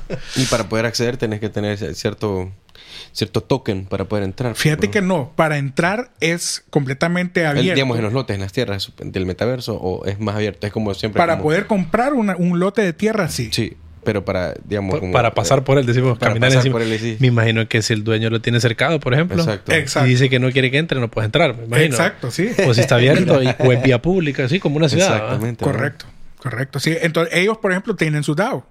Y este no es de Facebook, este es, es otro proyecto. No, es el eh, es otro proyecto. Ese es uno de los proyectos más fuertes de metaversos actualmente. Creo que entre ellos y otro que se llama Sandbox, The Sandbox, The son los- Sandbox. Los, dos proyectos más Que fuertes. tienen un token ellos, tienen su cripto también, ¿verdad? Sí, sí, cada uno tiene su cripto y eso, su- sus criptos se utilizan para poder transaccionar dentro de ese metaverso. Ok, yo creo que, o sea, siempre para, para algo como, como que sirve de, referencia es que todos estos proyectos en el ecosistema blockchain y cripto siempre tienen un token, ¿va? Token es la pieza que, que te permite acceder o transar o donde se genera el valor principal, ¿verdad? Sí, Y puedes crear adentro de estos juegos y otro tipo de dinámicas, pero lo que estás transando siempre es un token, ¿va? correcto. Ujú. Y me dice el metaverso, la verdad que es fascinante. Eh, es bien interesante. ¿o? ¿Vos cómo lo ves, Roddy? ¿Cómo- ¿Qué te parece? vos? No sé, o sea, es una locura. ¿o? Sea, yo me puedo locura. pensar, a mí, no, no sé para mí qué tan atractivo me es, ¿me entiendes? Como estar metido en un juego y estar... A mí Sims no es como que me gustaba mucho, pero por ejemplo Second Life eh, fue un juego bastante... que básicamente era un metaverso, pues. Mm. Eh, no sé si todavía existe, creo que... Vos, Caquito, ¿cómo lo ves? ¿Cómo, qué, te, ¿Qué te parece a vos el metaverso? Pues fíjate que yo, yo he estado en, en Decentraland, es uno de los metaversos en los que, en los que estoy. De hecho, tengo... ¿Y ahorita dónde estás? ¿Aquí o en el metaverso? Ajá, ¿y qué- cómo es la experiencia ahí? ¿Qué, no, qué, qué hay? eh, bueno, yo el día que me metí fue súper random porque no, no lo planeé. ¿Y cómo entras? ¿Cuál es el...? Te metes, eh, creo que es decentraland.io, creo, o decentraland.com, no sé, habría que ver exactamente cuál es la dirección. Pero eh, básicamente te metes a la página web, te conectas con tu billetera. Ok, Y aunque no con tenga fondos, Metamask, por con ejemplo. Metamask, que es la billetera web 3. Y, y ya, entras y puedes crear tu, tu avatar. Pues puedes decir si quiero, así como los videojuegos, pues que quiero, los, quiero usar cierto accesorio, o quiero que mi pelo sea rojo, o que mi, ah, quiero andar pantalones y eh, zapatos color verde, ¿verdad? Ahí vos puedes hacerlo. Y en el marketplace de, de ellos, vos puedes comprar nuevas, nuevos assets. ¿verdad? Mira, oh. Entonces, Ahí es donde estaba. ahí está el billete. ahí es donde se usa eso, ese token. Pues si, si, ve- si vemos los tokens de metaverso este año han, han, han crecido bastante y Eso te iba a preguntar, ¿ve que Terra es uno de esos también? ¿verdad? ¿Terra es, es, es un token metaverso o no? Terra. Fíjate que no conozco mucho de Terra, pero tengo entendido que ellos son un blockchain. Ah, blockchain, ok. ¿Y, y qué te parece también estas? A ver, solamente como haciendo un pequeño shift en el... En el, en el porque me, me- me- ahorita me acabo de acordar también de que hay, hay ciertas criptos que están centralizadas. ¿va? Por ejemplo, Chainlink. Chainlink es de Oracle, ¿va? Chainlink, eh, no, no estoy 100% seguro, no sabría decir. Pero, por ejemplo, esta XRP, ¿verdad? XRP está... eh, es- Ripple. eh, Ripple. Ripple es una... Es una centralizada, ¿verdad? Correcto. Sí. ¿Tu opinión de esas? ¿Cómo, cómo la ves eso? Pero, ¿cuál es la diferencia aquí, como de Ripple, digamos, en, en- como Tavo lo menciona, como centralizada versus, que sea Ethereum? Que las decisiones sobre el comportamiento o, en qué se diferencia e impacta a nosotros como personas? Bueno, en, realidad no es, no es tanto el impacto que te puede generar a vos como persona, eh, sino de la manera en que se manejan las cosas. En el caso de Ripple, pues Ripple es, es una empresa y, y, ellos controlan la mayoría del, de la, del supply de, de su, de, su, criptomoneda. Entonces ahí es una, una razón es esa, ¿verdad? La centralización del, en el poder de, de eso. Eh, más que tienen ciertos problemas también con el, con el SEC, ¿verdad? Que eh, habría que, que, esperar a ver. Hay muchas personas. Creo que ese caso ya está como por concluirse y supuestamente va a ser eh, favorecido para, para Ripple. Eh, pero bueno, solo el, el, caso de que tienen ese tipo de problemas en, en Estados Unidos. Sí, es red flag, pues, digamos. Exacto. Pero, eh, pero Ripple está también back por, bueno, supuestamente está empezando a ser back por eh, Banco Santander en España. Sí, es que eso es lo que, lo que pasa, que Ripple tiene su caso de uso específico. Ajá, Y su caso de uso específico es cross-border payments, ¿verdad? Ellos quieren competir con, con, empresas como Western Union o como eh, o con los mismos protocolos que ya se usan en el banco como el ACH o el SWIFT para mover dinero entre, entre países. Ya, ok. Em, entonces, sí, ese es el uso de ellos y por eso ahí tienen bastante backing de los bancos, hay muchas instituciones financieras que, lo están, que están adoptando esa tecnología, eh, pero hay muchas personas como que creen en la descentralización, que dicen, ah, este, ellos no, están descentralizados y por eso no quiero trabajar con esa moneda. Sí, sí, sí. Ok, no, si tenía esa duda nada más. disculpen, el shifting estábamos siempre en el metaverso. Y, pero entonces, blockchain y descentralización o centralización no son necesariamente, no se excluyen necesariamente. O sea, pueden haber proyectos como esto, como Ripple, que son centralizados y operar con tecnología blockchain. O sea, es posible, ¿verdad? Sí, no, y hay, hay blockchains privadas también. Pues. Hay empresas que han creado su blockchain para uso propio, para, para, uso interno y, y no están eh, no están descentralizadas. ellos controlan todo, ¿verdad? Pero la, eh, hay que, para, para todo esto, tenemos que, que, que regresarnos a lo que hablábamos de Satoshi Nakamoto y, y los ideales que él tenía con con Bitcoin, porque eh, de ahí viene todo ese concepto, ¿verdad? De la libertad financiera. O la, y cuando hablamos de libertad financiera no es que de que estás libre de, deudas o ese tipo de cosas, sino que... Imposible eso. Eh, eh, sino, el meme va que siempre salen a bailar las deudas, ¿no? Sino como más la libertad de, de un banco, ser, ser tu propio banco. Porque yo puedo tener mis bitcoins en mi billetera, ya sea en mi celular o en mi, en mi, billetera Cold Wallet, eh, yo no tengo que depender de un banco para poder acceder a mis recursos. Y lo otro es que lo, pues, vos no sabes lo que el banco hace con tus recursos, ¿verdad? Mientras que yo, al tener mis criptomonedas en mi billetera, yo soy mi propio banco, puedo hacer lo que yo quiera con él y si quiero entrar a invertir o si quiero hacer interactuar con un producto financiero como los de finanzas descentralizadas que estábamos hablando, eh, lo puedo hacer. Si yo, bueno, que eso no lo, no lo, hablamos cuando hablábamos de, de, DeFi, pero yo puedo acceder a un préstamo en, en, con finanzas descentralizadas y, y en realidad puedo recibir ese préstamo en cuestión de 10 minutos. Y ya lo he hecho. Y te lo dan en una criptomoneda. te la dan en una criptomoneda. Y vos lo que, lo que haces con él, pues ya no es. Claro, lo puedes convertir a Bitcoin y después lo puedes vender en un exchange y ya salís en dólares si quisieras hacer eso. Exacto. Siempre, pues, pues lo que sí es que siempre vas a tener que regresar o pagar ese préstamo con, con, la criptomoneda. Ajá. ¿Y que, cómo, cómo se asegura el, el, prestatario, el que te está prestando el dinero, que vas a pagar eso? Pues fíjate que en, en el caso, en el producto que yo usé se llama AVE eh, que también es un DAO o está regida por un DAO, por cierto. Eh, ellos lo que te hacen es que te, te, pues te dan, te permiten prestar en base a lo, lo, que tenés depositado. Que al final más o menos así funcionan los bancos, ¿verdad? Con avales. Claro. O con, pues, si no, no te van a dar un préstamo, si no pones la casa o alguna propiedad o qué sé yo, ¿verdad? Entonces, eh, en el caso de las del lending descentralizado, vos lo que haces es depositas tus criptos y en base al depósito que tenés, te, te te dan como un, límite de cuánto puedes pedir prestado. Eh, lo que sí también es que los, las tasas de interés son mucho más accesibles que las que te puede dar un banco. Entonces, eh, ya estamos como que... Interesante. Eh, todo eso es la, la, libertad financiera que estábamos, que estábamos hablando. Y mm, plataformas donde se puede socializar bastante esto. Bueno, yo, yo la verdad que uso Twitter bastante y, he visto en Twitter hay bastante conversación de esto. Hay mucha gente que todavía no le entiende, como que está muy, digamos, hay, hay, interés, pero como que no saben cómo entrar. Eh, ¿Cómo sugerir de que la, gente puede participar y empezar como a formar comunidad? Sí, Twitter definitivamente. Mira, yo creo que el mundo cripto se mueve en Twitter, se mueve en Discord y se mueve en Telegram. Eh, creo que ahí eso son como las tres redes sociales o plataformas donde uno puede conocer, conocer o conectarse con, con, las comunidades de los proyectos de criptomonedas.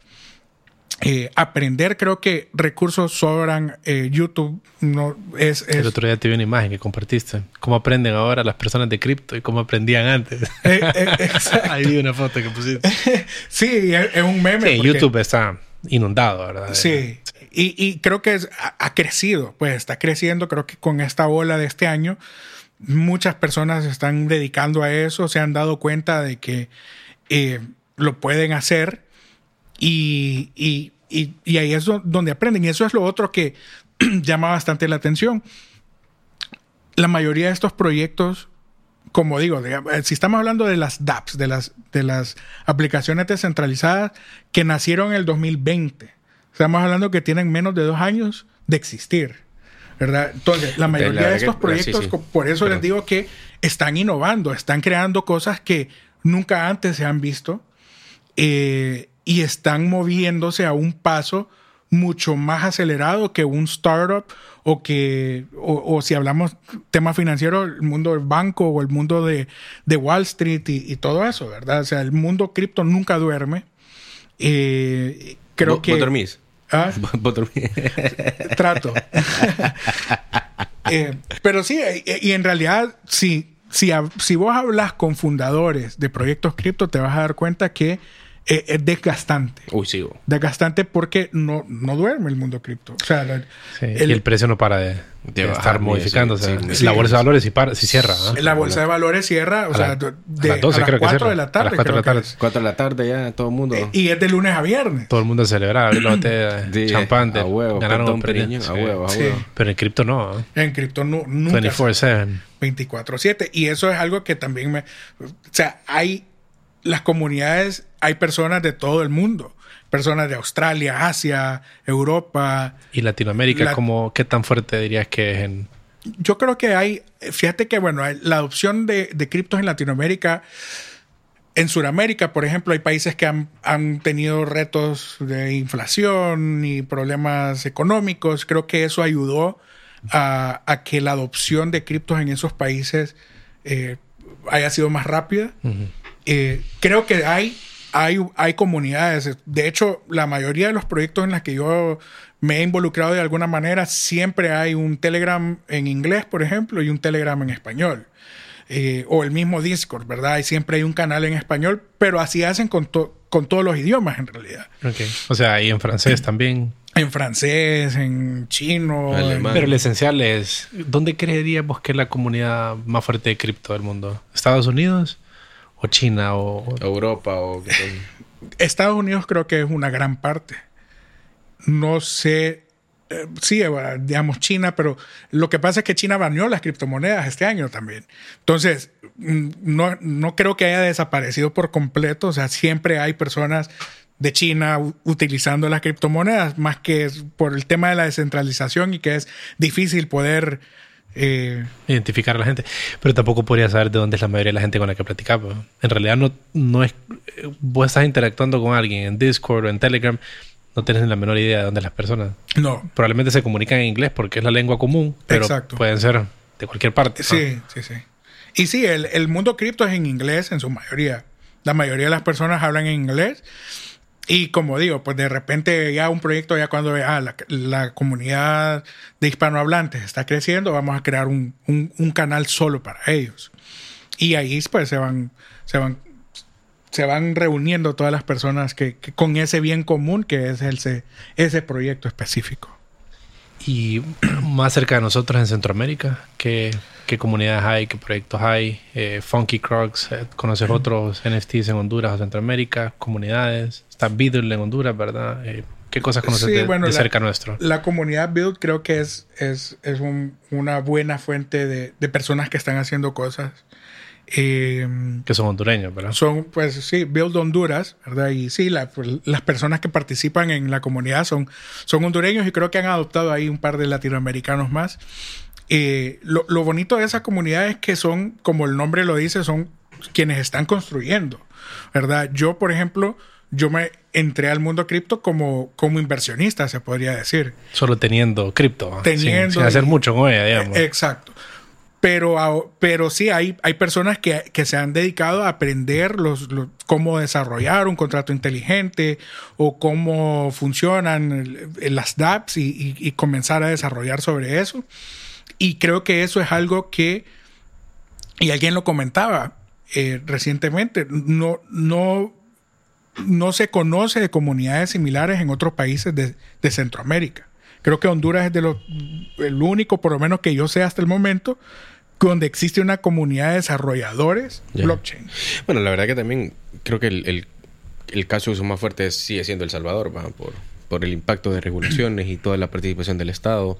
La sociedad como tal tal vez no la está, no, no está en un punto de adopción como como quizás en otros en otros ecosistemas, pero pero sí en Centroamérica definitivamente esa el caso actividad- referente ¿no? Sí. Es- es el caso hay- más referente, Hay proyectos, mira, hay yo... del mundo casi. pues, El único Es legislación el del único. mundo que Eso, tiene aceptado el... Bajo esa óptica tenés toda la Sí. razón, es el único caso del mundo. Sí. sí. Hay, hay proyectos, por ejemplo, bueno, en el mismo El Salvador hicieron una colección NFTs eh, que, que ellos se promueven como la primera colección de NFTs del, del Salvador. Eh, estoy seguro que hay más de otros. Bueno, en Guatemala conozco varias personas con quien he compartido y que, que también han sacado su- sus colecciones.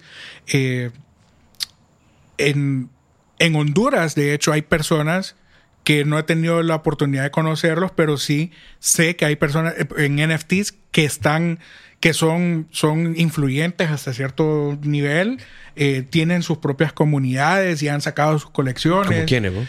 Eh, te, te puedo pasar el dato, pero sí hay, hay personas que... Vale, valdría la pena hablar. Mira, fíjate que yo me llevo algo, algo súper clave de lo que acabas de mencionar de, de esta conversación y es el hecho de que, puta, hasta donde está nuevecita, pues. Estamos 2020. Estamos hablando de ello. Hace como un año y pico. No lo hablamos antes porque tal vez posiblemente la pandemia y todo esto, pues, eran diferentes enfoques, pero ahorita que lo estamos conversando, esto se mueve bien rápido. Sí, Que- rápido. ¿Qué crees vos en los próximos, bueno, 2025, cómo ves vos todo esto? ¿Vos crees que van a haber DAOs consolidadas, van a haber eh, dApps que van a estar generando disrupción en, en industrias que conocemos hoy por hoy como... Es, Vaya, ¿cuál es la amenaza que trae el Web 3 al Web 2? Vaya, Por ejemplo, todas estas cosas de dApps y eso para Facebook, para Twitter, para Instagram, para TikTok. ¿Cuál es la amenaza que trae realmente? Pues como... Y esto es, más, más como a, ojo de buen agüero, vaya, no es algo que es preciso, pero sí me encantaría saber tu opinión respecto a eso. Sí, yo creo que va a haber una evolución de, de Web 2 a Web 3. Las, las mismas empresas Web 2.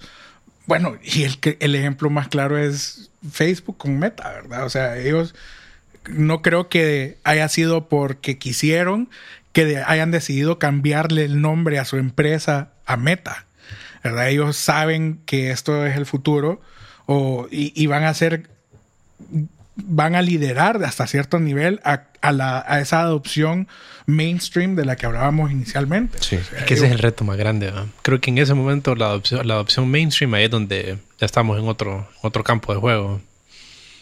Sí. ¿Qué, otra- qué otras cosas miras vos que van a suceder? Eh, No, yo sí creo que, vaya, hablamos ya de, la, de, las finanzas, creo que en, en ese mundo ya hay un cierto nivel de disrupción, Eh, creo que va a seguir y los, las instituciones financieras van a tener que, que pivotear o que acoplarse, van a tener que adaptarse a, a los cambios que se, que se están haciendo. Creo que, bueno, volviendo al tema de El Salvador, por ejemplo, yo creo que los, ahí los bancos ya No, es una jugada magistral de tienen que, lo tienen que Sí. hacer a fuerza. A fuerza, porque ahora Chivo Vale tiene más usuarios que cualquier, cualquier banco, que el Banco Nacional Agrícola, que es el más grande de El Salvador. Pero eso es, fíjate que es curioso porque la información está en poder del Estado, ¿me entiendes? O sea, el Estado puede saber todas las transacciones de las personas con Chivo. Correctamente. Sí. O sea, es la centralización más bien la, más- la más preocupante. Sí. En cierta medida. Uy, bueno, fíjate que ese, que yo creo que ese es otro tema. Fíjate que ese, ese sería un tema súper interesante de conversar. Fíjate como el caso del Salvador. Puta, ten- sería bueno, te- te- tenemos que pensar eso, Rudy. La verdad que está muy bueno eso.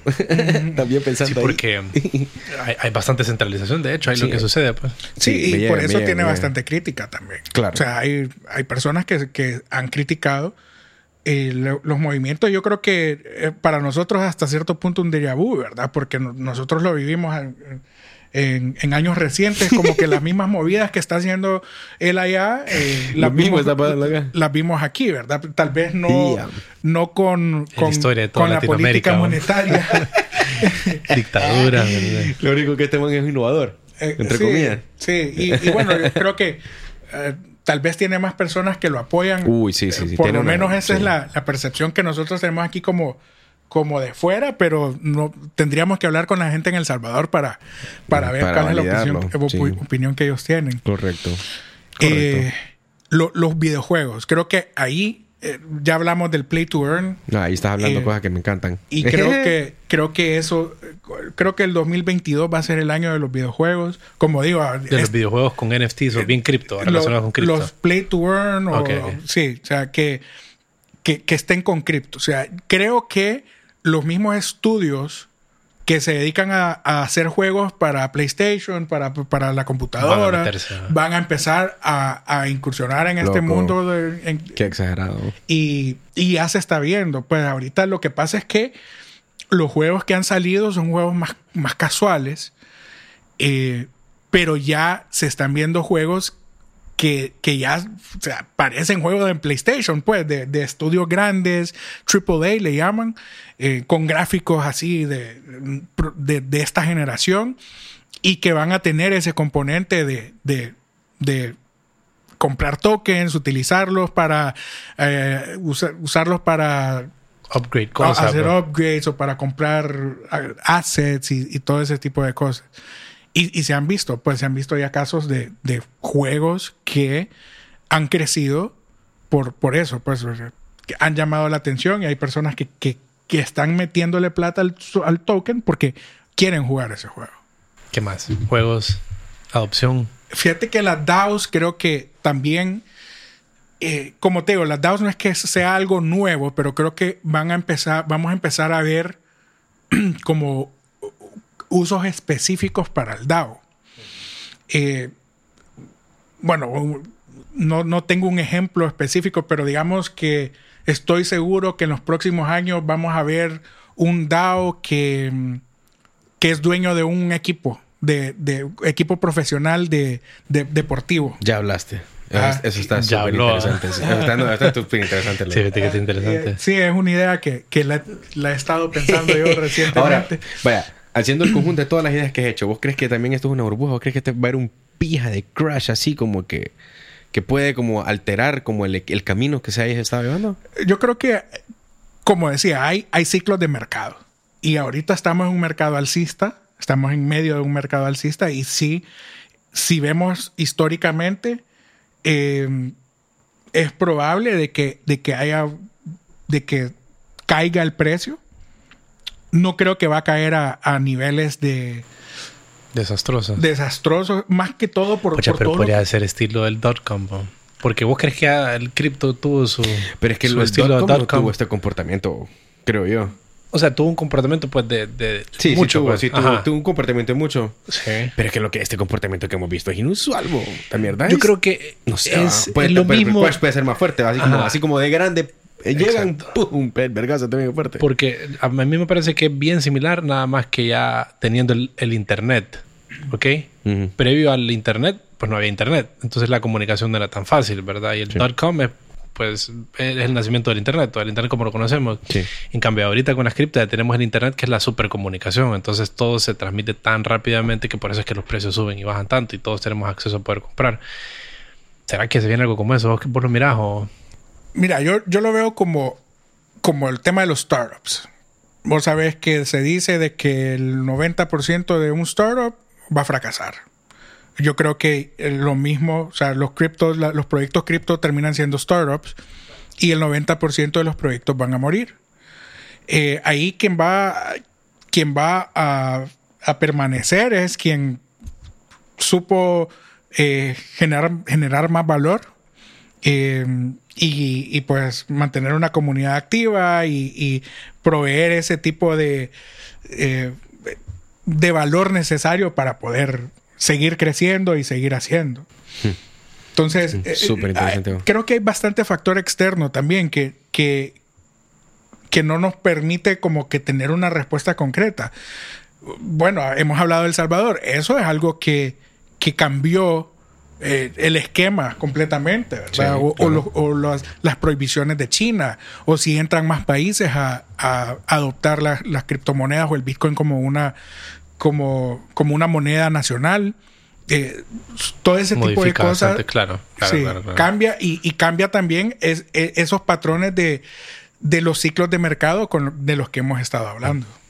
¿Y qué cosas crees vos que se van a... como qué cosas crees que son fads, que son modas que van a... que probablemente van a perecer? Que yo creo que los NFTs, eh, a mí me encanta la idea de los NFTs. Eh, siento que, digamos que ahorita se le ha dado como, como experimental las aplicaciones, para como probemos, probemos y, y estamos como trabajando en la capa de lo obvio, de lo que se está haciendo, pero que van a venir probablemente cosas, cosas de más valor, me parecería a mí que para, para la sociedad. También me parece, es que desde el nombre, NFTs, es como que le digas a alguien, fíjate que el internet es TCP/IP, que le interesa a la gente que es TCP/IP. Es bien inaccesible. ¿ah? Creo que ahí es donde, donde tiene que haber una capa para que la gente lo pueda acceder más. Pero sí, yo creo que en los NFTs va a suceder, va a haber una transición hacia cosas tal vez un poquito que, que, que ayuden más o, o más de fondo en la sociedad, me parece. Es que blockchain toca cosas bien de fondo en la sociedad, ¿me entiendes? Como las finanzas, cosas legales, o sea, es bien, ataca cosas, bien de de fondo. propiedad eso. y todo eso. ¿no? Cosas de propiedad. Pero yo, van a haber muchas cosas que me da la impresión que son fads, que se van a tener que... Sí, no, de acuerdo. Y creo que es parte de lo, lo mismo que estamos hablando. Pues, o sea, van a, van a permanecer las que lograron crear valor. crear ese Sí. valor. Y se va- van a desaparecer las que no. Eh, no, no. No sabría decirte algo específico que sí que creo que, que es- Bitcoin va a seguir. Sí, va. Bitcoin definitivamente va a seguir. Eh, Es que fue la que abrió todo. Pues. Es bien o sea, si se muere Bitcoin, creo que se muere todo. Pues. Sí, Ese y, y. Bitcoin eh, es quien, quien marca la pauta para el mercado. O sea, si cuando empezamos a hablar ahorita, preguntamos, bueno, ¿cómo está el precio del Bitcoin? Y si el precio del Bitcoin está subiendo, el precio del resto del mercado va a subir. Y si el pre- precio del Bitcoin baja, todas las demás siguen. Es como la versión oro. ¿ah? O sea, es el oro para el mercado cripto. Es como la Es última, el, último, el, el último almacenamiento de valor, ¿verdad? Correcto. Ahorita, en, de- de lo- en, los últimos- en el último momento que hablamos, bajó 100 dólares. Se va a caer esto. Vendamos todo ya. Uy, no.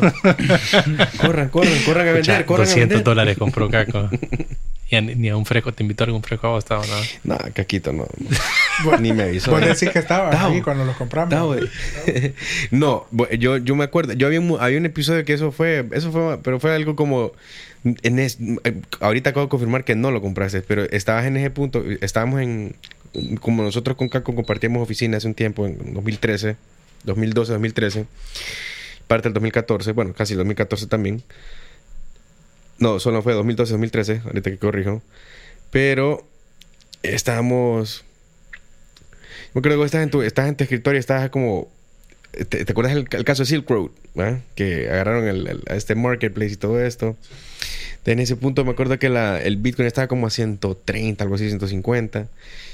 Y, eh, no sé, vos estabas como decidido que ibas a comprar. vi que sacaste la tarjeta y yo, puta, este me va a comprar, digo. Y yo, puta, era que, será, no, pues que no, no puedo, yo no puedo ahorita, no, no, tengo, no tengo de dónde, ¿cómo voy a comprar? Digo yo. Y yo, yo, siempre quedé con esa idea que vos compraste en ese punto. Y yo quedé, puta, este maje compró. Yo era comprado en ese momento. pero no sé, pero ya ahorita que lo confirmaste fue más el 2015. Porque después de eso, ¿te acordás? Hicimos, hicimos como dos, tres hangouts que hablábamos de eso, ¿me entendés? Del, del Bitcoin y eso en Honduras, que uh, que pijo, pues tenía esta conversación ahora de que ha pasado ya más de ocho años y sí, todo lo nuevo que se viene, la verdad. O sea, yo, eh, como te repito y reitero eso, comparto mucho con vos y me, emociona mucho ese tema porque creo que estamos en el momento justo para, para probar fichitas ahí, ¿me entendés? Como eh, estudios de videojuego para, para cripto y esas cosas, ¿me entendés? Esa, onda creo que es el futuro. Siempre he estado conectado con el tema de videojuegos. Es uno de mis sueños tener como una, compañía de eso, pero bueno, hay, que ver cómo se desarrolla todo y, si hay oportunidad de participar, porque eso sí, la verdad creo que por lo menos para probar, así como hiciste con Funky Cracks, me llegaría. Sí, no, y ahí es un mercado abierto. O sea, hacer, hacer puedes hacer lo que quieras, siempre y cuando puedas transmitir un poco ese valor a las personas, o sea, que las personas vean ese valor y que quieran ser parte, lo, van a hacer. Pues un juego, Play to Earn, creo que está claro en, en que si, les, si bien las, las economías y la teoría del juego y todo lo demás para, para que las personas quieran comprar, quieran jugar y que el juego sea atractivo em, y que puedan estar jugando todos los días, una situación de, que sea ganar, ganar para todos, eh, todos ganan. O sea, todo, todo les va bien. Vos viste Ready Player One. Sí. Bueno. Sí, ese, o sea, yo le tengo miedo a ese mundo. A vos te, si vos te, pudieras escoger estar ahí o no estar ahí, digamos, te irías vos a ese, yo no sé, o sea, tanta digitalización a mí me, a mí me gusta el mundo real, ¿me entendés? Sí, no, pues eh, eso creo que es de, de, rato, ¿verdad? No es que te vas a ir a vivir como en la Matrix, ¿verdad? Que estás pegado a una máquina y, y no puedes hacer nada hasta que te desconecten. No, yo creo que es más, o sea, eh, sí esos conceptos Sims, Second Life que hablábamos al principio, donde vas a poder entrar a un mundo, vas a poder ser, ser quien querés ser sin, em, sin depender de cuál, cómo es tu aspecto físico. en la tierra. Exacto. si yo digo, bueno, yo quiero ser un cocodrilo, que me, ¿por qué no? ¿Verdad? Yo quiero ser un cocodrilo con anteojos, qué sé yo. Lo puedo hacer. ¿verdad? Y, cada quien puede expresarse de una mejor manera porque va a poder hacer lo que quiere, lo que en realidad quiere hacer. Em, y, bueno, creo que la pandemia, ¿verdad? Tuvo mucho que ver también en eso de que ahora mucha gente está trabajando remoto. Eh, bueno, en Estados Unidos se están dando casos que la gente ni quiere regresar a una oficina. Em, entonces... Apple anunció que no saben cuándo va a regresar a trabajar eh, a sus oficinas. Sí, Facebook también creo que dijeron que el otro año regresaban, pero hasta junio podés, como que vas a tener que ir a la oficina. O sea, que están como extendiendo el tema de trabajar eh, remotamente.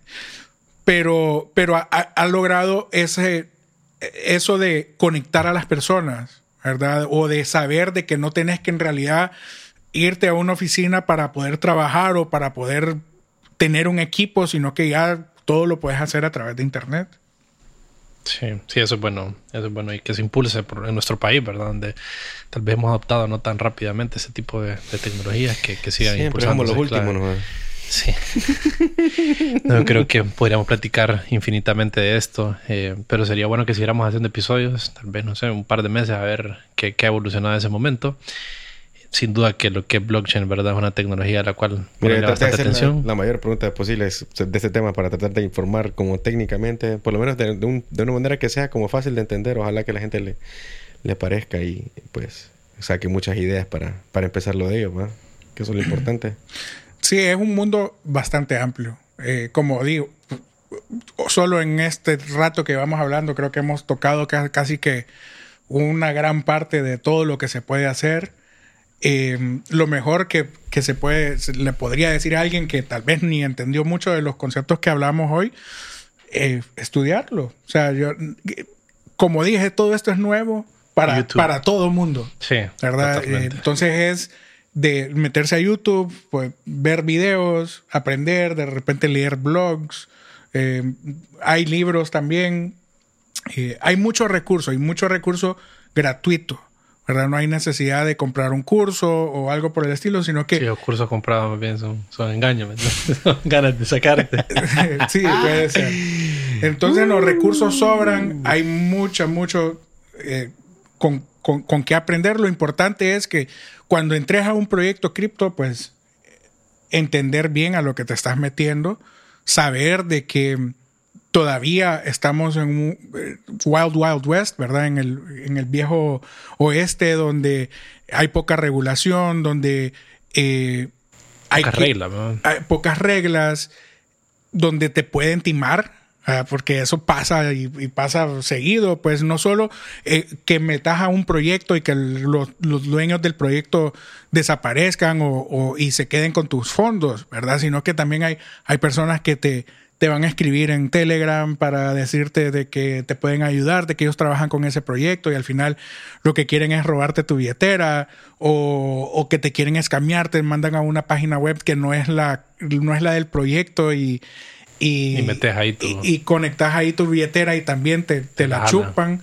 Eh, o sea, hay, sí hay bastante cuidado que, que tener, pero solo es de ser sensato con las cosas que uno hace, investigar bien a los proyectos, a los equipos y nunca eh, confiar en alguien que te va a escribir de manera random por medio de internet, correcto. Sí, es, comportamiento básico de internet. Si te mandan un correo que te ganaste un millón de dólares, dudalo. Anda, anda a llamar a tu amigo y decirle, más ganamos un millón de dólares. Mandemos mil dólares.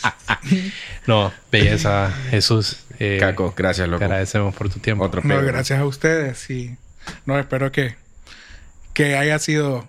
No, aquí hablemos un par de meses. Este episodio sea como un episodio que sea como ancla para, para volver a hablar. Ey, ¿qué, pasó después? Claro, Con estar actualizando de temas cripto. A ver, a ver si ya de, aquí a un par de meses va a estar en, en cero Bitcoin. Ya vamos a estar millonarios todos. o estamos hechos pe. Gracias, Caco. Gracias.